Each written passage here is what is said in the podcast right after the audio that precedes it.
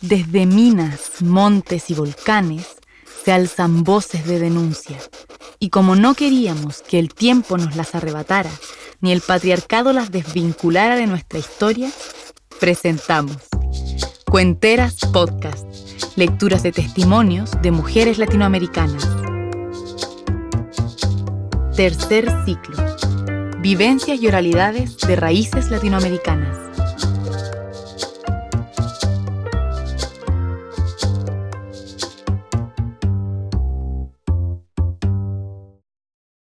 Voz portadora de injusticias, de dolor punzante, de sangre derramada, de trabajo no remunerado, de tortura.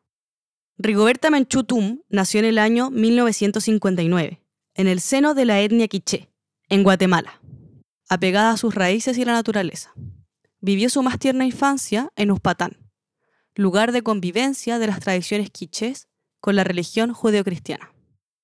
En 1983 se publicó un libro titulado Mi nombre es Rigoberta Menchú y así me nació la conciencia, a través del que hizo público varios pasajes de su vida. Duele leer sus palabras, escritas por una tercera persona, ya que el registro de estos archivos está en español, lengua que empezó a aprender a los 20 años. Llegado cierto punto de su historia, ya cansada de los atropellos, tomó la decisión de aprender la lengua hegemónica. Fue importante manejar el español tanto para comunicarse con otras etnias como para alzar la voz con lengua ajena y que todo el mundo se enterara de que en Guatemala corría sangre indígena. A partir de sus memorias, de las tradiciones de su comunidad y de los recuerdos de los atropellos vividos, levanta un relato secuencial que permite comprender de forma panorámica la historia del pueblo mayaquiche, el que se cruza con las otras 22 etnias indígenas guatemaltecas. El relato circula por la riqueza de las tradiciones y por la herida abierta que deja el duelo de quienes cayeron en la lucha. Al igual que sus padres y sus hermanos, Rigoberta empezó a trabajar siendo muy niña. Desde temprana edad se hizo consciente del cansancio en el semblante materno. No fue capaz de quedar indiferente. Así que comienza con pequeñas labores no remuneradas. En un comienzo, ayuda a su madre en las plantaciones de café, fundamentalmente cuidando a su hermanito de tan solo dos años. Su madre no podía separarse mucho. El dinero escaseaba, y era más económico dar de mamar al niño que brindarle un plato de comida. Finalmente, la desnutrición se lo llevó. Angelito que dejó su cuerpo por la miseria a la que le tocó nacer. A la tragedia se le sumó que Rigoberta, junto a su madre y otro de sus hermanos, fueran despedidos de la finca en la que trabajaban, todo por dejar las labores el día de la muerte. Fue la primera, pero no la última de las muertes que le tocaría vivir. Con el paso de los años, vio cómo producto del abuso laboral morían distintas personas a su alrededor, lo que las fue llenando de pena y rabia, sentimientos que en el futuro la transformarían en la activista que es en la actualidad. Los patrones y los terratenientes se sentían dueños de la vida de los subalternos.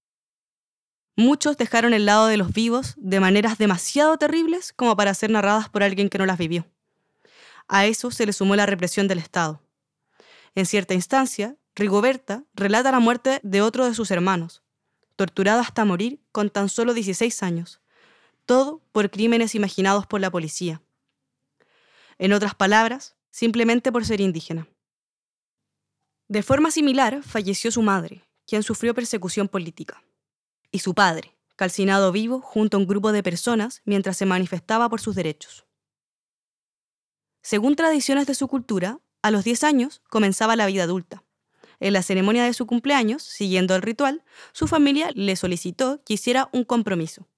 Este fue con la comunidad. Desde temprana edad, ese vínculo con su gente cobró sentido. La pequeña adulta con cuerpo de niña elegía el pensamiento colectivo. Pasado el tiempo, este compromiso tomaría forma de lucha política. Al crecer, su cercanía con su pueblo se acrecentó, y con ello nació la idea de la organización territorial. Era necesario defenderse de los dueños de las fincas y de las fuerzas represivas del Estado. Estaban juntos en esto, eran testigos del dolor de sus vecinos. Su historia avanzaba sobre cadáveres que iban quedando en el olvido, sin más que el llanto de su comunidad. De esta forma, Rigoberta vio nacer al grupo de autodefensa, organización indígena basada en la ayuda comunitaria y en hacerle frente a la violencia. Esta lucha tomó fuerza de diversas maneras, en organizaciones con grupos sindicales, en la unión con otras aldeas, en largas marchas y protestas, en discusiones y asambleas. Rigoberta se transformó en líder, denunciando la violación sistemática de los derechos humanos de las etnias indígenas. Llegó al punto en que fue perseguida. A los 21 años se refugió en México. Pasó años privada de pisar tierras guatemaltecas. Con la publicación de su testimonio, su voz tomó fuerza y en el año 1992 fue galardonada con el Premio Nobel de la Paz. Su historia no se perdería, sería escuchada por muchos alrededor del mundo. Luego de esta distinción, siguió trabajando en diversas organizaciones que defienden los derechos indígenas, especialmente defendiendo el rol de las mujeres dentro del país y las comunidades. Acabas de escuchar la biografía de Rigoberta Menchú.